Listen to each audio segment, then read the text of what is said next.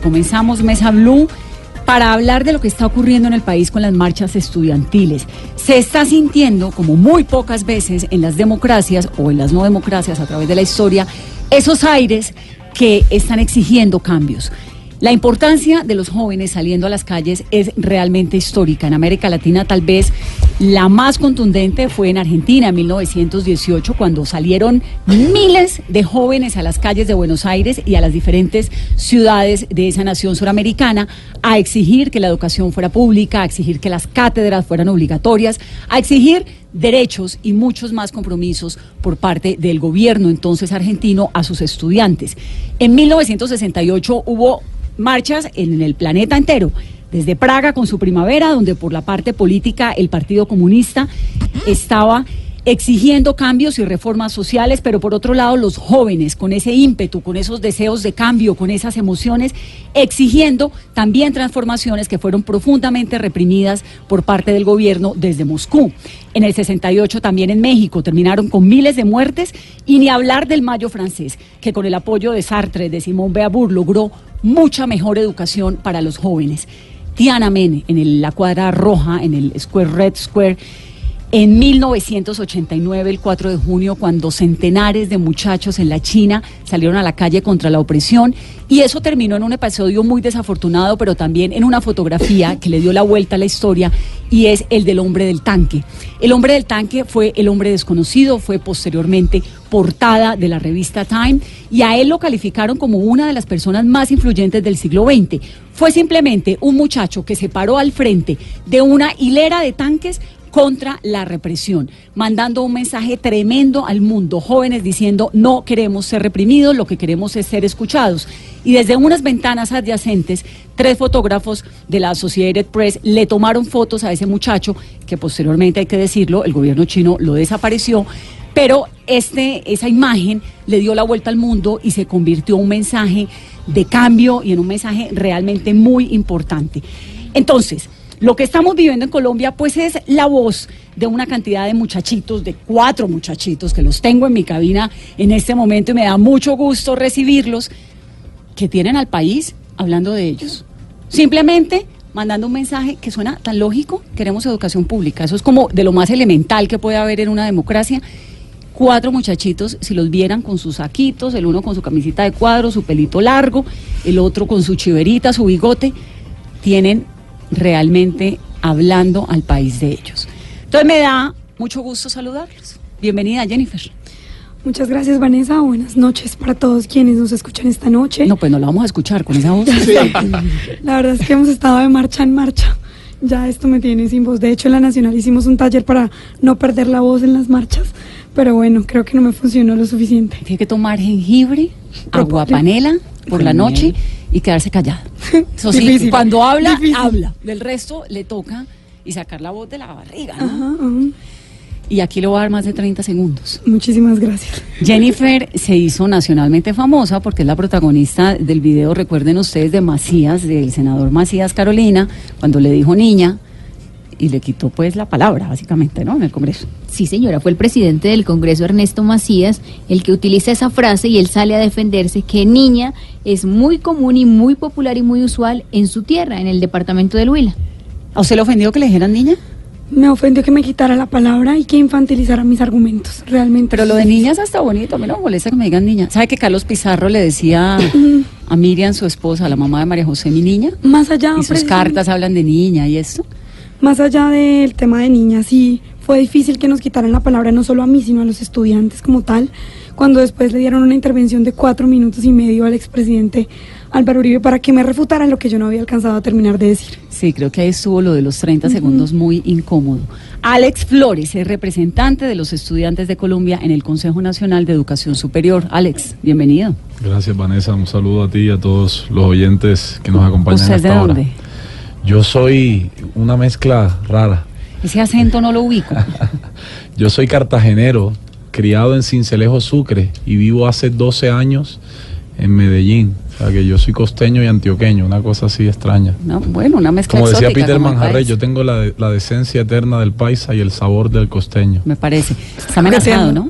Bueno, casi tres de los todos, pero usted lo amenazaron feo vía Twitter.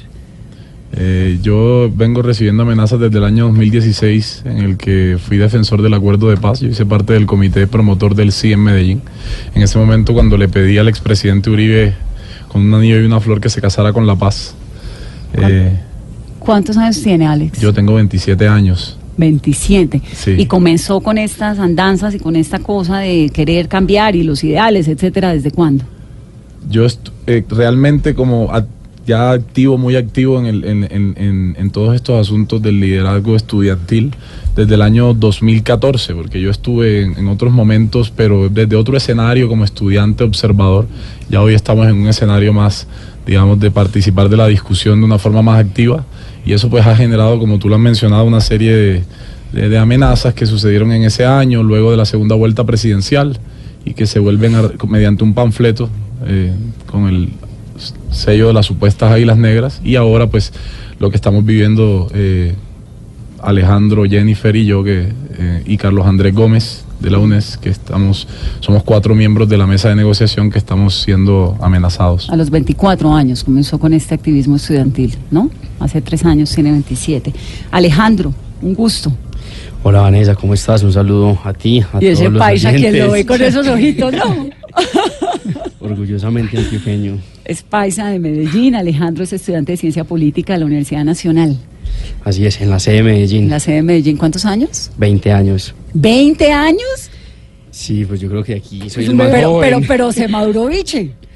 No, de pronto es por la barba, pero pues alma de niño. ¿Y en qué momento, Alejandro, de su vida comienza usted con esto de las marchas y de la por el movimiento estudiantil? No, pues mira, yo estoy en sexto semestre de ciencia política. Yo en estos momentos junto a Jennifer, pues somos los dos representantes al Consejo Superior de la Universidad Nacional. Somos los representantes de todos los estudiantes de la universidad en todo el país.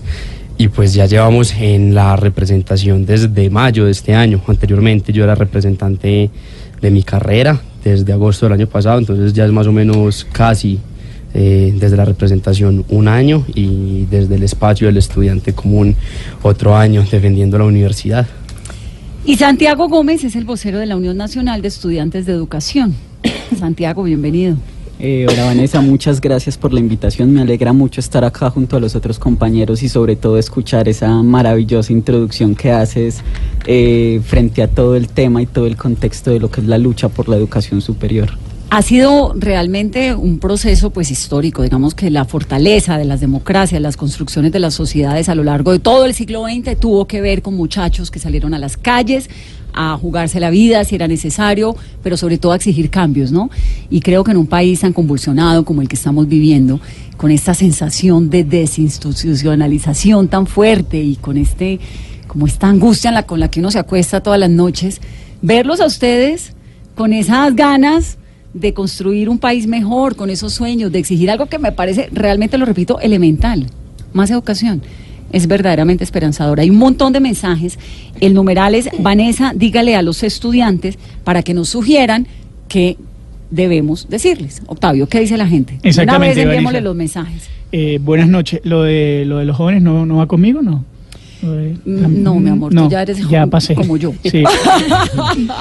Eh, la gente empieza a preguntar, empieza también eh, la, mayoría de las personas que están comunicándose con nosotros a través de la etiqueta, dejan sus comentarios de apoyo, eh, algunos comentarios que les voy a ir leyendo más adelante, pero quiero hacerle un par de preguntas que ya están sobre la mesa, por ejemplo la de Ricardo Céspedes. Eh, que les preguntan, no sé cualquiera eh, contestar, si estas marchas no tienen ningún tinte político, porque ustedes se reúnen con personajes como Petro, Robledo, Cepeda o con gente del grupo de la FARC. Y también pregunta Hernando Medina, dice, ¿por qué no le hicieron el paro a Santos, que gobernó durante ocho años, y si se lo hacen a Duque recién posesionado? ¿Quién dice esos mensajes? Le damos a nuestros Hernando Medina y Ricardo Céspedes son las dos personas que escriben y hacen este par de preguntas. Bueno, comencemos por lo segundo. ¿Por qué a Juan Manuel Santos, si durante ocho años yo creo que sí hicieron, ¿no? Precisamente. Em, recordemos que el paro más grande que habíamos tenido antes de este, en la época reciente, se lo hicimos al expresidente Juan Manuel Santos por su reforma a la ley 30 que acababa el derecho a la educación superior. Y es más, yo marché absolutamente todos los años del gobierno de Santos precisamente por estas épocas porque en todo su presupuesto general de la nación no hubo una adición seria a las universidades públicas. De hecho, fue el creador de Serpilo Paga que transfirió progresivamente la plata que eran las universidades públicas a este programa de endeudamiento a las personas más pobres de las regiones. Entonces, Ese es el Serpilo Paga. Ajá, exactamente. Así que le marchamos, le marchamos todos los años y si hay algo que yo diría que caracteriza al presidente Iván Duque en materia de política educativa es la continuidad y por eso hoy seguimos marchando. Pero ni Yo- tan yo- continuidad, Jennifer, porque fíjese que el presidente Duque removió inmediatamente el Serpilo Paga. Pues precisamente eso es lo que hoy discutimos en la mesa todo el tiempo, que lo que hizo el presidente Iván Duque fue reencauchar el Serpilo Paga, cambiarle el nombre y uno creería que Serpilo Paga no podría empeorar, pero son muy ingeniosos porque ahora el Pilo va a tener que pagar el 25% de su matrícula eh, en, este, en este nuevo programa que es Generación E. Uno de sus tres componentes eh, se llama Estímulo a la Excelencia y es retomar esta política de Serpilo Paga que ya existía en Colombia. ¿Por qué les molesta tanto el Serpilo Paga si finalmente es un apoyo económico importante para jóvenes que son supremamente talentosos y que tienen la oportunidad de estudiar en una universidad que no haya en sus regiones? Yo creo que eh, hay que explicarle Alex. porque la ciudadanía eh, generalmente se pregunta por qué el sector académico está en contra de la beca Serpilo Paga. Si pero si es una beca, eh, o el- que es un crédito realmente para empezar. Ellos dicen, pero el ciudadano común lo ve como una beca y dice, si es una beca que le paga toda la educación al, al muchacho durante toda la carrera y le da subsidios de sostenimiento. Y en primera medida podría parecer que el árbol pilo es frondoso y, y muy bondadoso, pero cuando levantamos la mirada para ver el bosque de la educación superior pública, vemos que es un bosque que está devastado, que está talado y lleno de incendios. Es decir, el problema aquí es que el programa Serpilo Paga, número uno, no es una beca. Es un crédito condonable que hoy tiene a más de 1.500 estudiantes que desertaron del programa endeudados con el ICETEX, debiéndole alrededor de 11 mil millones de pesos al gobierno colombiano. Número dos, porque hay una diferenciación profunda en lo que nosotros planteamos y aquí está el debate central entre un gobierno que le apuesta a los créditos educativos, al endeudamiento de los estudiantes y los profesores a través de créditos y que ha transferido dinero público a la universidad privada en el, en el mayor desfalco a la educación pública y un sector académico que somos nosotros estudiantes, profesores, directivos, que le apostamos a la financiación de la oferta. Entonces el programa Serpilo Paga puede parecer muy bueno si la plata nos sobrara, pero como el recurso es escaso, Eso me parece que es un muy buen argumento, porque yo fui profesora a la Universidad de los Andes de la maestría de periodismo en radio y tenía estudiantes de Serpilo Paga en la universidad. Y a mí me emocionaba profundamente tener niños que venían, bueno, había un pelado del Chocó, había otro pelado por allá de Arauca, ¿no? que estaba en una universidad como los Andes y decía, bueno, si yo tengo la posibilidad de irme a estudiar a Harvard o irme a estudiar a, a la UNAM de México, que sea, donde sea, ¿por qué ellos no van a poder venir a una universidad como los Andes? La cuestión es que si el dinero que está en Serpilo Paga se utilizara en las, eh, se, se hubiera utilizado en las universidades públicas, se le hubiera podido dar educación. A se calcula más. que a mínimo cinco veces lo que se les dio 5 por 4, 20, a mínimo a 200 mil estudiantes es donde solo se vieron beneficiados 40 mil. Que era lo que decía Dolly Montoya, la rectora de la Universidad Nacional, ¿no? Sí. Que la plata de Serpilo Paga se la hubieran metido a todo el sistema, había alcanzado. ¿Y por qué no se manifestaron contra que- Santos en ese momento? No, con, es esta, que- con esta, pero no con esta determinación con la Mira, cual estamos viendo nosotros- ahora eh, las protestas contra el gobierno de Duque, que lleva 100 días, ¿no? Pues nosotros siempre hemos dicho que Serpilo Paga ha sido un programa totalmente costoso e ineficaz. Costoso en el sentido de que vale 3.6 billones para beneficiar a 40 mil estudiantes en cuatro años. Y la Universidad Nacional sacó un estudio en donde demostró cómo con tan solo 2 billones de pesos en los mismos cuatro años podría haber creado 305 mil nuevos cupos. Entonces, uno, un programa totalmente costoso. Y dos, un programa totalmente ineficaz porque a pesar de lo costoso no transforma las realidades como sí lo podría haber hecho una universidad pública. Yo creo que no hay que apostarle a que los jóvenes del Chocó lleguen a la Universidad de los Andes. Sino a llevarle la Tenemos Universidad que de los Andes apostarle. a los jóvenes de Chocó. Así es, yo creo que es lo que hay que la Entendido. Universidad Tecnológica del Chocó una universidad tan Como buena la como los los Andes. Andes, o mejor. Sí, no me han contestado la pregunta del, movimiento estudiantil en esos esa. ocho años de gobierno. No, eh, yo quería responder a la de la, de la politización en las Ya voy, marchas. ya voy para allá, no se me adelanten. Ya voy para allá, no se me adelanten. Respóndanme primero la pregunta de por qué en ocho años no vimos, porque Pero sí oímos fue el un presidente montón. de los paros. Vanessa. Mira, Sí. nosotros Pero agrario. protestamos, nosotros protestamos en Pero, el era, pero 2011. uno veía no el paro agrario. Ustedes estaban ahí de ladito. No, pues mira, el nosotros paro era protestamos- agrario. Nosotros protestamos en el 2010, en el último eh, semestre del gobierno de Uribe, cuando él trató de hacer una reforma a la ley 30, fue una reforma parcial, ahí protestamos. En el 2011 nuevamente se quiere dar una, una reforma total, una reforma integral a la ley 30, reforma a la cual nos opusimos y también protestamos. Cada año en octubre uno recordaba movilizaciones, incluso hace el año pasado en Bogotá hubo una acá en donde se llamaba el billones para las públicas. Obviamente conseguimos el billón de pesos, pero no para las públicas, sino para el ICETEX. Cada año nos hemos venido movilizando en esta época porque lastimosamente se volvió costumbre que para octubre, noviembre y diciembre pues no alcanza la plata que se da en enero para las universidades públicas. Nosotros siempre hemos dicho que esto no es ni contra Duque, ni, ni pro Petro, ni ningún otro político.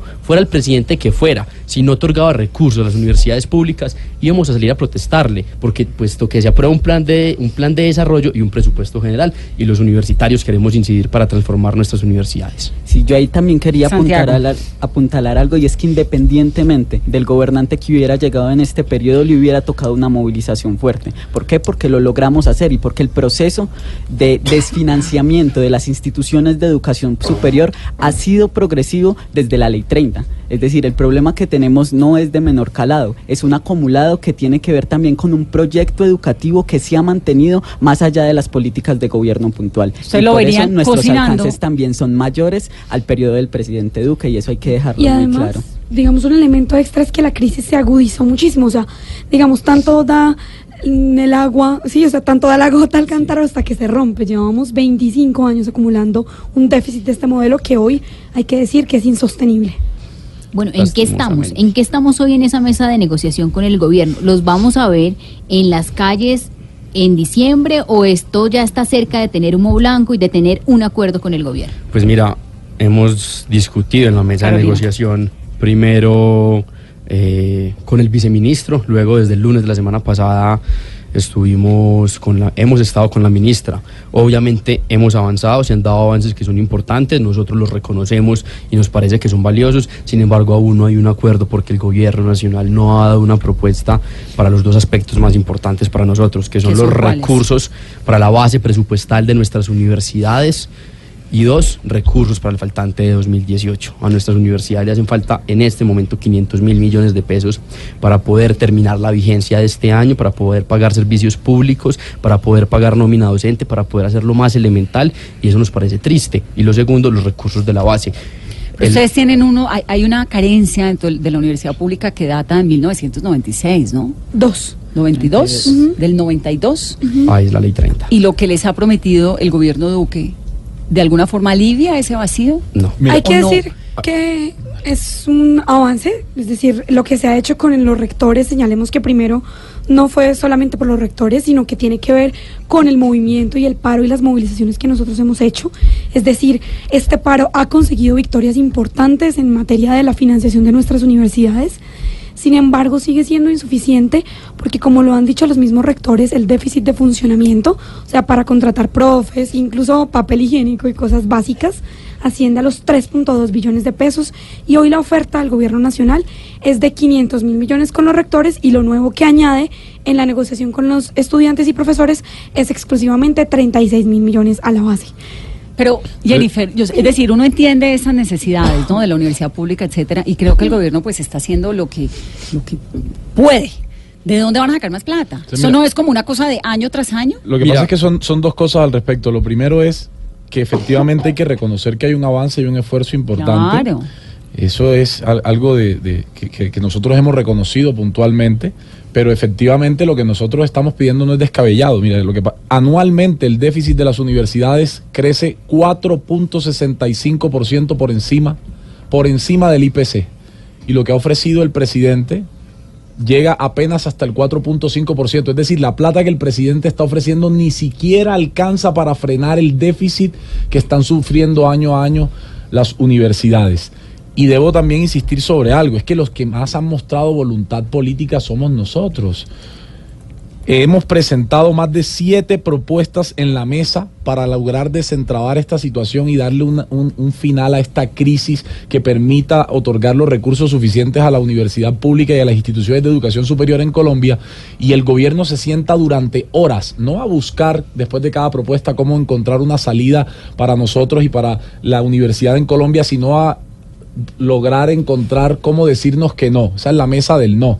Porque cada vez que presentamos una propuesta, el gobierno se planta en que no, en que no, en que no y en que no. Y Bueno, luego Le recuerdo que el finalmente gobierno aclarar está en algo, una Vanessa, y es que esto no es un asunto. con la ley de financiamiento, ¿no? No, te- tienen, te- no han podido sacar Claro, adelante pero ni te, siquiera te eso. aclaro, te aclaro ahí y es finalmente es que plata sí hay, como lo estaba diciendo Jennifer, plata sí hay, voluntad no, porque hemos demostrado que sí hay plata y si revisan la última auditoría muestra que en Colombia están 22 billones de pesos sin ejecutar y el presidente está buscando 14 billones en una reforma tributaria. 22 billones de- sin ejecutar, ¿de dónde, lo, de, de dónde dices, Alex? Si viste el, el- el- el informe que salió, salió de la Auditoría General que ha estado rodando por todo el país en un video en el que aparece que hay 22 billones en, en el presupuesto general de la nación que no se han ejecutado. Y además es, es peor porque nosotros ya demostramos en la mesa que para el presupuesto de 2018 hay 57.3 billones de pesos sin comprometer.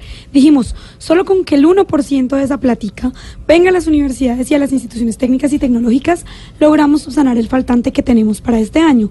Y nunca en la historia de Colombia se ha ejecutado el 100% del presupuesto. O sea, probamos que plata sí hay. O sea, hoy ya dijimos, ganamos el debate técnico, pero lo que no hay de fondo es una decisión política de financiarnos. ¿Con quién se reúnen ustedes en el gobierno? Hoy estaban hasta hace 15 minutos En este momento la mesa sigue hecho, sesionando mesa, y nos volamos. Bueno, nos volamos les y nos agradezco un montón haber Pero venido de hecho, al programa. el gobierno está amenazando en este momento con levantarse de la mesa porque estamos acá. Nosotros hacemos un llamado. Bueno, tenían un que- compromiso en radio y cuando no, No, tiene sí. un compromiso lo cumple, El ¿no? presidente ayer hizo una locución presidencial mientras estábamos en la mesa de negociación. Insistamos en que se queden si realmente queremos resolver esto. ¿Ustedes salen de aquí para la mesa? Por Sí. supuesto. Claro. ¿Quién hay en la mesa? Ministra de Educación, Viceministro de Educación Viceministro de Superior, Educación, Delegado. asesor Delegado del viceministro, delegado del, de Hacienda, del ministro de Hacienda, Director de Colciencias. eh, director de Colciencias, Presidente del ICETEX. Presidente dice Tex. Defensoría del Pueblo, Procuraduría. General de la Nación y ya el equipo de facilitadores. y los negociadores, si así los podemos llamar, estudiantiles, ¿son ustedes cuatro o hay más? Hay más. Son, hay otros por parte del movimiento estudiantil y profesoral, son 19 personas. Son tres estudiantes y seis profesores. Bueno, ustedes dicen que hay voluntad política, que hay Que no avance, hay voluntad Que no hay, política. que hay plata, pero no hay que voluntad. hay plata, pero la voluntad política, lo que ustedes esperan es que en los próximos días el presidente los llame, se puedan reunir y haya una decisión final. ¿Eso es lo que hace falta para lograr el acuerdo? Pues lo que hace falta por lograr el acuerdo no es la foto con el presidente, porque eso es lo de menos. Lo importante y lo que hace falta es la platica. Nosotros les hemos dicho que las propuestas nuestras ni siquiera están atadas a la aprobación de la ley de financiamiento. Son recursos que en este momento el gobierno y el Estado los tiene guardados. No tiene que hacer mayor esfuerzo por conseguirlos porque ya están en sus bolsas y en sus fondos. Nosotros lo que esperamos es que se dé una propuesta seria para la base presupuestal, para volverse un gasto recurrente. Nosotros no queremos que se vuelva costumbre salir a marchar todos los octubres, todos los noviembres. Ya vamos a llegar a diciembre. De No, más pues que- es que además tienen, a mí no, Es que yo no se- puedo se- mandar hoy a mis hijas al colegio. Sería muy poco serio, Vanessa, que, que, que nosotros radicáramos nuestras peticiones sobre la reunión con el presidente. Lo que pasa es que nos parece un desconocimiento y una falta de respeto que el presidente prefiera reunirse con artistas eh, que con nosotros. Por y efectivamente es porque no Pero- considera pero, la educación ¿Cuál es la superior. razón? ¿Es ¿Qué les eso? dice? No considera la educación superior como una prioridad. Claro que sí, la considera, es un señor que ha pasado Sí, por un montón de El argumento para el presidente recibir a los artistas y no a nosotros es por su labor social, Les ha por las dolido eso, ¿no? fundaciones y por todo eso. A nosotros no nos duele que los haya Ustedes dicen que no quieren la foto, sino pero que en el no fondo sí haya- la quieren. No, Sino que, no haya no- no es por la foto, reconocido la labor social que han cumplido las universidades y los institutos técnicos y tecnológicos en este país. Nosotros creemos que estas instituciones lo han entregado todo, lo han entregado más de lo que su presupuesto le permitía y aún así no lo hemos reconocido con la suficiente fuerza. que nosotros- El tema de que el presidente esté allí, que el presidente ponga su voz es un acto de legitimidad. Ustedes Pero lo que nos quieren es interesa la foto con él, No, que lo no, reciba no, él, lo que, que les nos diga, Si nos interesa reuniéramos con el presidente hoy es y el, el presidente llegara a decir lo mismo que está diciendo la ministra, el paro continuaría. Porque es que hay nosotros foto. en sí no queremos la foto, foto. sino que pedimos la figura del presidente por lo que significa el poder de decisión. les voy, voy a ser de abogada Vanessa, del habrá- diablo en habrá esto. algo más Espérate, importante en Alex. este país en, en este momento que atender un paro nacional de 50 días. Es muy importante pero este país tiene muchos problemas, muchos retos, muchas cosas y un señor muy ocupado. Y él le saca Entonces voy a tiempo en su de- agenda Maluma. Voy a tratar.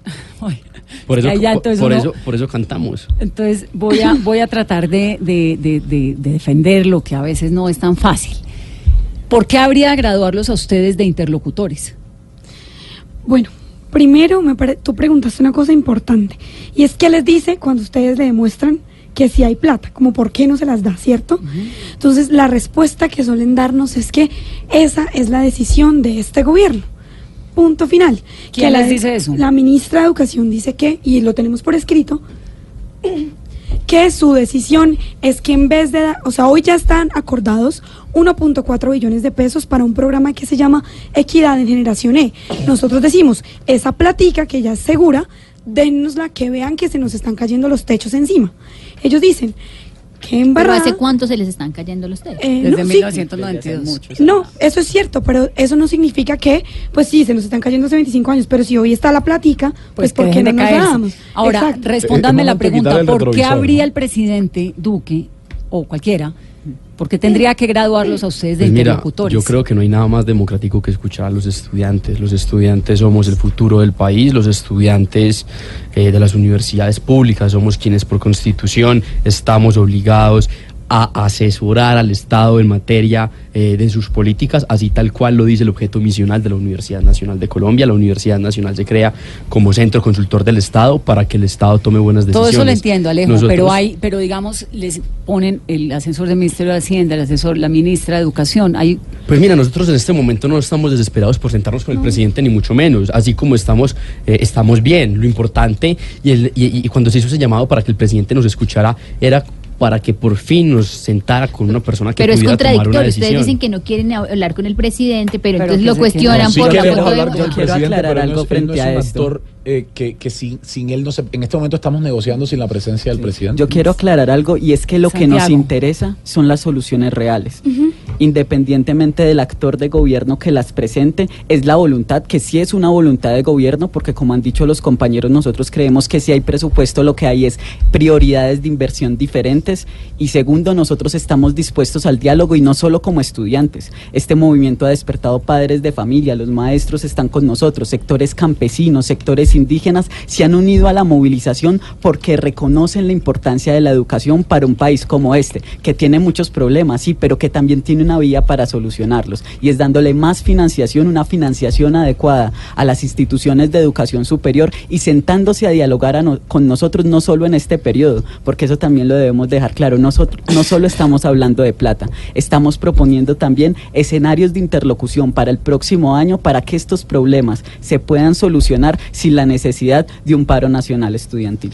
8.27. Voy a hacer una pausa muy corta. Esto es Mesa Blue. Estamos hablando con Alex, con Alejandro, con Jennifer, con Santiago, con los estudiantes. Al volver, se están politizando eh, sus marchas y sus protestas. Hay intereses políticos ahí metidos. Y sobre todo, cómo viven la vida. Son unos muchachitos de 20, de 27, con este cuento encima, reuniéndose con ministros que dicen los papás.